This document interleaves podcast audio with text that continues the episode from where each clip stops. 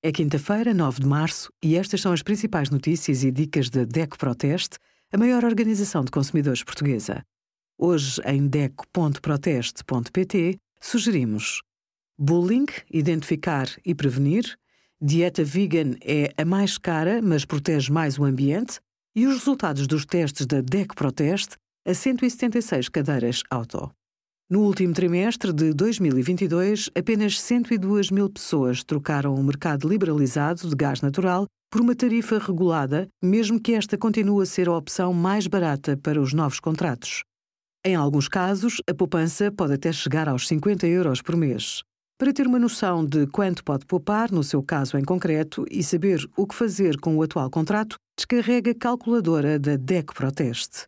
Os clientes de gás natural que estejam no mercado liberalizado podem optar por transferir os seus contratos para o mercado regulado sem custos através da internet.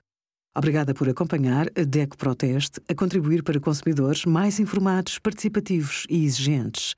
Visite o nosso site em deco.proteste.pt.